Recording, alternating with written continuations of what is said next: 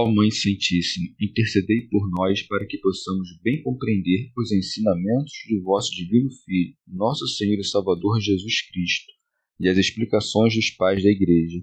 Ó Virgem Imaculada, ofereço-vos este trabalho e peço que abençoais aqueles que o ouvirem, e que seja para a maior honra e glória de Deus. Amém. Senhor Onipotente, purificai o meu coração e os meus lábios vós que purificastes os lábios do profeta Isaías com carvão em brasa, e dignai-vos, por tal modo, purificar-me com a vossa misericórdia, para que possa dignamente anunciar o vosso santo Evangelho. Por Jesus Cristo nosso Senhor. Amém. Senhor, abençoai-me. Que o Senhor resida no meu coração e nos meus lábios, para que anuncie digna e convenientemente o seu Evangelho. Amém. Evangelho de Nosso Senhor Jesus Cristo, segundo São Mateus. Parábola dos vinhateiros homicidas. Jesus dirigiu-se aos chefes dos sacerdotes e aos anciãos do povo e lhes disse: Escutai outra parábola. Havia um proprietário que plantou uma vinha, cercou-a com uma sebe, abriu nela um lagar e construiu uma torre. Depois disso, arrendou-a a vinhateiros e partiu para o estrangeiro. Chegada a época da colheita, enviou seus servos aos vinhateiros para receberem seus frutos. Os vinhateiros, porém, agarraram os servos, espancaram um, mataram outro e apedrejaram o terceiro. Enviou de novo outros servos, em maior número do que os primeiros, mas eles os trataram da mesma forma. Por fim, enviou-lhes o seu filho, imaginando: Respeitarão meu filho. Os vinhateiros, porém, vendo o filho, confabularam: Este é o herdeiro. Vamos, matemo-lo e apoderemo-nos da sua herança. Agarrando-o, lançaram-no para fora da vinha e o mataram. Pois bem, quando vier o dono da vinha, que fará com esses vinhateiros? Responderam-lhe: Certamente destruirá de maneira horrível esses infames e arrendará a vinha a outros vinhateiros que lhe entregarão os frutos no tempo devido. Disse-lhes então Jesus: Nunca lestes nas Escrituras: a pedra que os construtores rejeitaram tornou-se a pedra angular? Pelo Senhor foi feito isso, e é maravilha aos nossos olhos. Por isso vos afirmo que o reino de Deus vos será tirado e confiado a um povo que o fará produzir seus frutos. Comentários dos Pais da Igreja São João Crisóstomo Depois da primeira parábola, acrescentou outra, para dar-lhes a conhecer que sua acusação é maior e indigna de perdão. Por isso diz: Escutai outra parábola. Havia um proprietário que plantou uma vinha Orígenes. O proprietário é Deus, que é chamado homem em algumas parábolas. Assim como quando um pai fala com seu filho pequeno de modo infantil para descer as palavras de seu filho e instruí-lo. Pseudo Crisóstomo. Ele é chamado homem pelo nome e não pela natureza, por semelhança e não em verdade. Sabendo o filho que, por se chamar com o um nome humano, havia de ser blasfemado como mero homem, também chamou seu pai, o Deus invisível, de homem, ele que é, por natureza, Senhor dos anjos e dos homens e, por benevolência, Pai. São Jerônimo. Plantou uma vinha sobre a qual diz Isaías: A vinha do Senhor é a casa de Israel. Prossegue. Cercou-a com uma sebe, ou com a muralha da cidade, ou com o auxílio dos anjos. Pseudo Crisóstomo. Também pode-se entender pela sebe a defesa dos santos padres, que se levantaram como muralha para o povo de Israel. Orígenes. Ou a sebe é a defesa do próprio Deus, e o lagar é o local das libações, a respeito do qual prossegue, abriu nela um lagar. São Jerônimo. Isto é, um altar, ou aqueles lagares por cujos títulos três salmos, o Salmo 8, 80 e 83 designam antecipadamente os mártires. Santo Hilário de Poitiers, ou colocou os profetas como certos lagares nos quais, ao modo de vinho novo, desaguaria com maior impetuosidade certa abundância do Espírito Santo. Pseudo Crisóstomo. Ou o lagar é a palavra de Deus, que atormenta o homem, contradizendo a natureza da carne. Prossegue. E construiu uma torre. São Jerônimo. Isto é, um templo do qual disse por Miqueias: E tu, torre do rebanho, colina da filha de Sião, Santo Hilário de Poitiers. Ou na torre edificou a iminência da lei, que chegava desde a terra até o céu, e pela qual se podia espreitar o advento de Cristo. Prossegue. Depois disso, arrendou-a a vinhateiros. Pseudo Crisóstomo.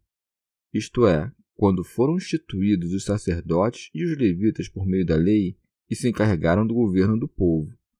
Assim como o colono, que mesmo cumprindo seu dever, não agradaria seu amo se não lhe entregasse as rendas da vinha, também o sacerdote não agrada tanto o Senhor por sua justiça, como quando instrui o povo na santidade, porque sua justiça é uma única, e a do povo é muito mais numerosa.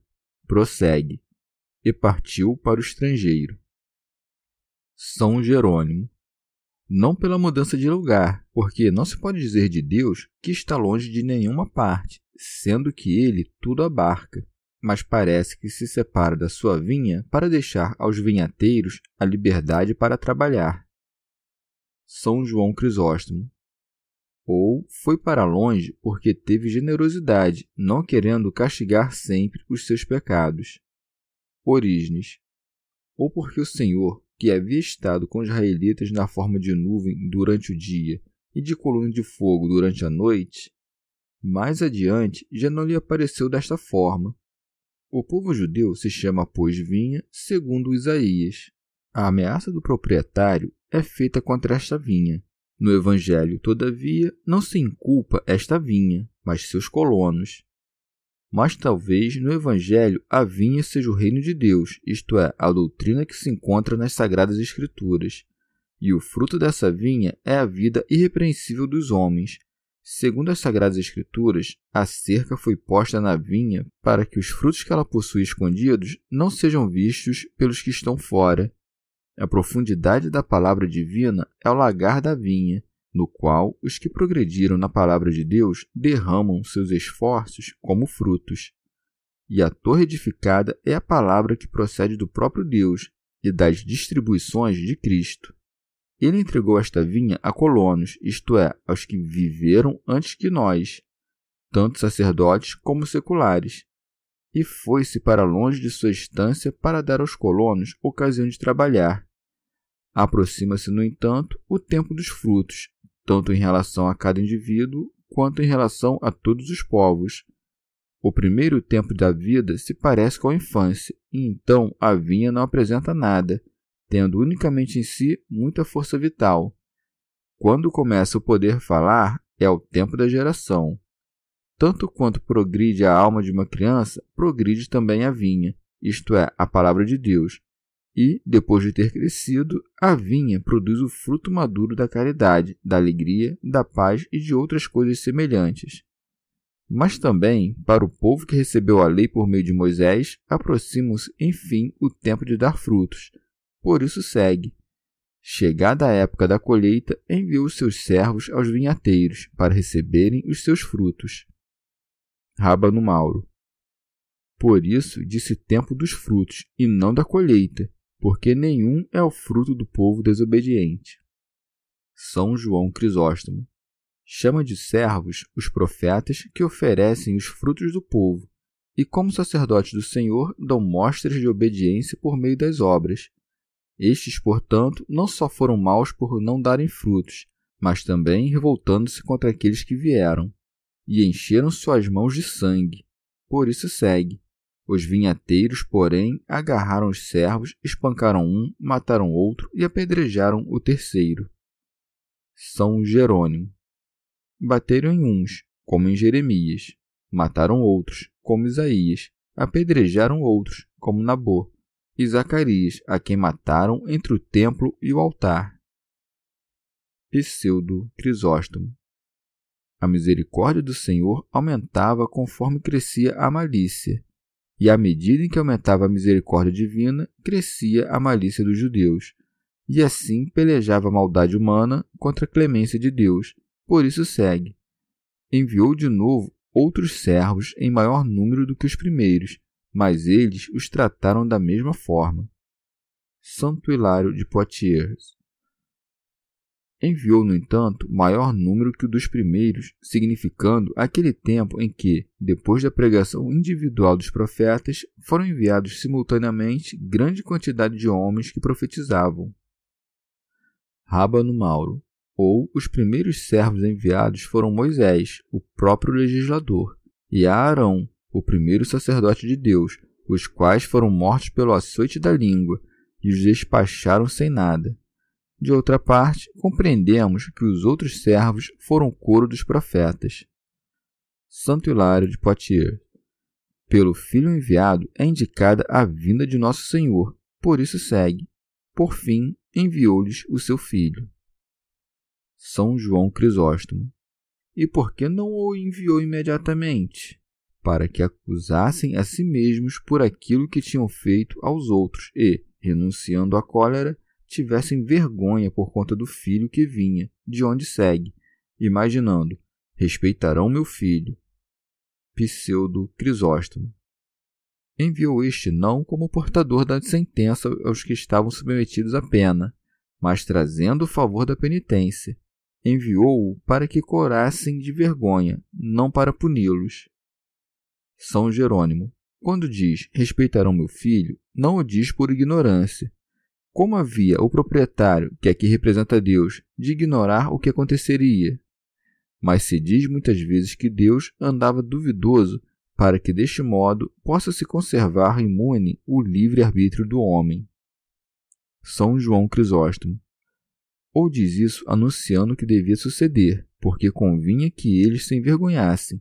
Por isso, quer dar a entender que é grande o pecado daqueles e que carece de toda desculpa. Orígenes. Ou aquilo que diz respeitarão meu filho, parece que se cumpre com respeito àqueles judeus que, conhecendo Cristo, creram nele. Mas há aquela outra passagem que diz: Os vinhateiros, porém, vendo o filho, confabularam: Este é o herdeiro, vamos, matemo-lo.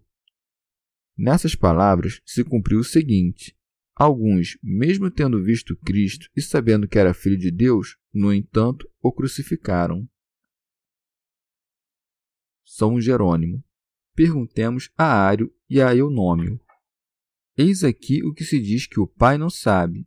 Tudo o que dizem a respeito do pai, entendam-no também com respeito ao filho, que diz ignorar quando será o dia do juízo. Pseudo Crisóstomo. Dizem também alguns que, depois da encarnação, Cristo foi chamado Filho de Deus por meio do batismo, como ocorre aos demais santos, esta opinião aqui é refutada pelo Senhor quando diz: Enviarei meu filho. Mesmo quando pensava em mandar seu filho depois dos profetas, já existia seu filho. Portanto, se se chama filho deste modo, como todos os santos aos quais a palavra de Deus foi enviada, deve-se também chamar os profetas de filhos, como Cristo, ou dizer que Cristo era servo como os demais profetas. São Jerônimo. Quando diz este é o herdeiro, o Senhor demonstra claramente que os príncipes dos judeus não se propunham crucificar o Filho de Deus por ignorância, mas por inveja. Compreenderam, portanto, que ele era aquele a quem o Pai lhe diz por meio do profeta: Pede-me e te darei as nações da herança. A herança que foi dada ao filho é a Santa Igreja, que o Pai lhe deixou não porque foi morto, mas porque a adquiriu de um modo admirável por sua própria morte. Pseudo Crisóstomo. No entanto, depois que entrou no templo e expulsou os que vendiam animais destinados aos sacrifícios, então foi quando pensaram de maneira resoluta em matá-lo.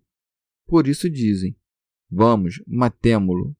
Então diziam entre si: O povo deixará o costume de oferecer sacrifícios por causa da pregação deste, e seus sacrifícios constituem nossos ganhos e se dedicará a oferecer o sacrifício de justiça que diz respeito à glória de Deus. E neste caso, este povo já não será mais propriedade nossa, mas de Deus. Mas se o matarmos, como não haverá quem exija do povo o fruto da justiça, durará para sempre o costume de oferecer sacrifícios, e o povo será nossa propriedade constante. A isso se refere o que se segue, e apoderemos-nos de sua herança. Este é o pensamento comum de todos os sacerdotes carnais que não se preocupam com o modo pelo qual o povo poderá viver sem pecar, mas que consideram somente o que se oferece na igreja e avaliam isso como o lucro do seu sacerdócio. Rábano Mauro. Ou os judeus se esforçavam, tendo-o matado, por apoderar-se de sua herança, extinguindo a fé que de Deus procede, por colocar em primeiro lugar a sua justiça, que provinha da lei, e por impregná-la nos gentios. Prossegue. Agarrando-o, lançaram-no para fora da vinha e o mataram. Santo Hilário de Poitiers. Cristo foi levado para fora de Jerusalém como para fora da vinha, a fim de sofrer a sentença de sua condenação. Orígenes. Ou quando diz puseram-no fora da vinha, me parece que o consideraram como estranho à vinha e aos colonos. Prossegue. Pois bem, quando vier o dono da vinha, que fará com esses vinhateiros? São Jerônimo. O Senhor lhes pergunta não porque não sabia o que iriam responder, mas para que se condenem por sua própria resposta. Prossegue. Responderam-lhe: Certamente destruirá de maneira horrível esses infames e arrendará a vinha a outros vinhateiros. Pseudo Crisóstomo.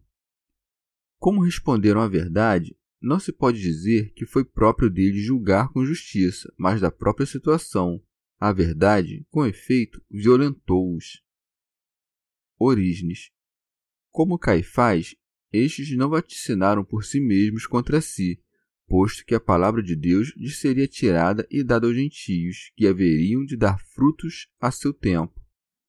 Ou o Senhor a quem mataram veio em seguida ressuscitado de entre os mortos e fez parecer miseravelmente os maus vinhateiros, entregando então sua vinha a outros vinhateiros, isto é, os apóstolos, ou seja, aqueles que criaram procedentes do povo judeu. Santo Agostinho. Marcos, por outro lado, não diz que responderam isso, mas que o Senhor o disse quando continuou falando, depois de sua pergunta, e de alguma maneira respondeu a si mesmo. Mas pode-se entender facilmente que ou a voz daqueles estava de tal modo submetida que o evangelista não acrescentou a frase e eles responderam, mas ela fica subentendida. Ou mesmo esta resposta deve ser atribuída ao Senhor, porque, como disseram a verdade, também responderia por eles aquele que é a própria verdade. São João Crisóstomo. Ou não há contradição alguma. Com efeito, ambas as coisas aconteceram, porque primeiro eles responderam e depois o Senhor reiterou a resposta. Santo Agostinho. O que mais chama a atenção em Lucas é que não só diz que eles não responderam isso, mas também deram uma resposta contrária. Ele narra assim: Tendo eles ouvido isto, ou seja, tendo sido proferida esta sentença pela boca do Senhor, disseram: Deus tal não permita. Resta, portanto, que compreendamos que, do povo que ouvia, alguns responderam que diz Mateus e que os outros responderam que diz Lucas, isto é, Deus tal não permita, e que não chame a atenção de ninguém que Mateus diga que os príncipes, sacerdotes e anciãos do povo se aproximaram do Salvador. E assim, sem interposição de pessoa alguma, entrelaça a narração até a parte onde se fala da vinha que foi entregue a outros vinhateiros. Também pode-se crer que falou todas essas coisas com os príncipes e sacerdotes, mas Mateus calou, em benefício da brevidade, o que Lucas não calou, ou seja, que esta parábola não foi dita somente para aqueles que perguntaram ao Senhor em virtude de qual poder fazer prodígios, mas para a plebe, entre os quais havia alguns que disseram: Responderam-lhe: Certamente destruirá de maneira horrível estes infames e arrendará a vinha a outros vinhateiros. Sentença que seguramente é entendida como vinda do próprio Senhor seja pela verdade, seja pela união dos membros com sua cabeça. Havia também alguns que diziam aos que respondiam tais coisas: Deus tal não permita, porque compreendiam que a parábola era contra eles. Pseudo Crisóstomo. Ou de outro modo, Lucas reportou segundo o que estes haviam respondido, e Mateus segundo a resposta de seu coração, porque, em realidade, replicaram-lhe na cara dizendo que tal não permita, mas em sua consciência diziam: perderá os maus miseravelmente. Assim como quando um homem é pego em uma ação má e se esquiva com palavras, mas interiormente sua consciência reconhece seus delitos. São João Crisóstomo. Ou de outro modo, o Senhor lhes propôs esta parábola para que eles, sem saber, se sentenciassem a si mesmos, como ocorreu com Davi em relação a Natã.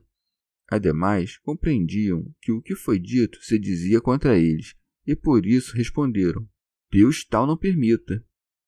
Rábano Mauro. Em sentido moral, a cada um é entregue uma vinha para ser cultivada quando se administra o sacramento do batismo, para que trabalhe por meio dele. É enviado um servo, outro e um terceiro, quando lemos o que a lei, o salmo e a profecia dizem, em virtude de cujos ensinamentos deve-se obrar bem. Mas o enviado é morto e expulso, se despreza sua pregação, ou, o que é pior, se blasfema contra ele. Mata o herdeiro, enquanto habita nele todo aquele que ultraja o Filho de Deus e ofende o Espírito da graça. Uma vez eliminado o mal cultivador, a vinha foi entregue a outro, quando o dom da graça, que o soberbo despreza, é acolhido pelo humilde. Pseudo Crisóstomo depois, como via que não se convenciam, citou-lhe um testemunho da Sagrada Escritura. Prossegue. Disse-lhes então Jesus: Nunca lestes nas Escrituras a pedra que os construtores rejeitaram tornou-se a pedra angular?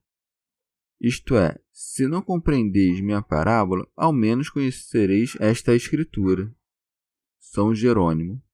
Venha dizer a mesma coisa em diferentes parábolas. O que em uma delas se chamam servos e vinhateiros, em outras são chamados edificadores e pedreiros. São João Crisóstomo chama Cristo de pedra.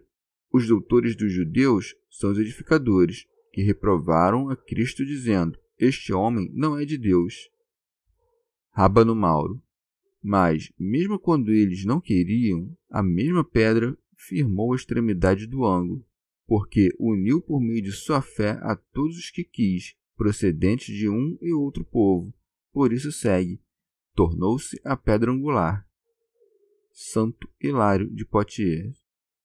Foi feito pedra angular porque há certa união entre os lados da lei e dos gentios. São João Crisóstomo. Depois, para que aprendam que nada do que faziam era contrário a Deus, disse: Pelo Senhor foi feito isto. Orígenes. Isto é, esta pedra é um dom dado por Deus ao edifício do universo e é a cabeça admirável que se apresenta à nossa vista para que possamos vê-la com os olhos da alma. Pseudo Crisóstomo. Como se dissesse: Por que não compreendeis que a pedra, uma vez rejeitada, há de ser posta no ângulo de algum edifício que não será o vosso, mas de outro? Se é de se levantar outro edifício, deve-se desprezar vossa construção. Por isso acrescenta: por isso vos afirmo que o reino de Deus vos será tirado e confiado a um povo que o fará produzir seus frutos. Orígenes chama de reino de Deus os mistérios do reino de Deus, ou seja, as divinas escrituras que o Senhor ditou em primeiro lugar àquele povo primitivo, a quem foram confiadas as palavras de Deus. Em segundo lugar, aos gentios, que produziam frutos. A ninguém concede a palavra de Deus senão ao que dela dá frutos. E a ninguém se concede o reino de Deus se o pecado reina nele. Portanto, como foi dado àqueles a quem voltou a tirar? Mas observa que aquilo que se dá é dado gratuitamente. E aquele a quem concedeu esta graça não a concedeu em absoluto, como eleitos e fiéis, mas aos que concedeu, fê-lo com juízo de eleição. Chegamos ao fim de mais um dia de comentários da Catena Áurea. Muito obrigado por ficarem até aqui. Que Nossa Senhora derrame suas graças sobre nós e até amanhã.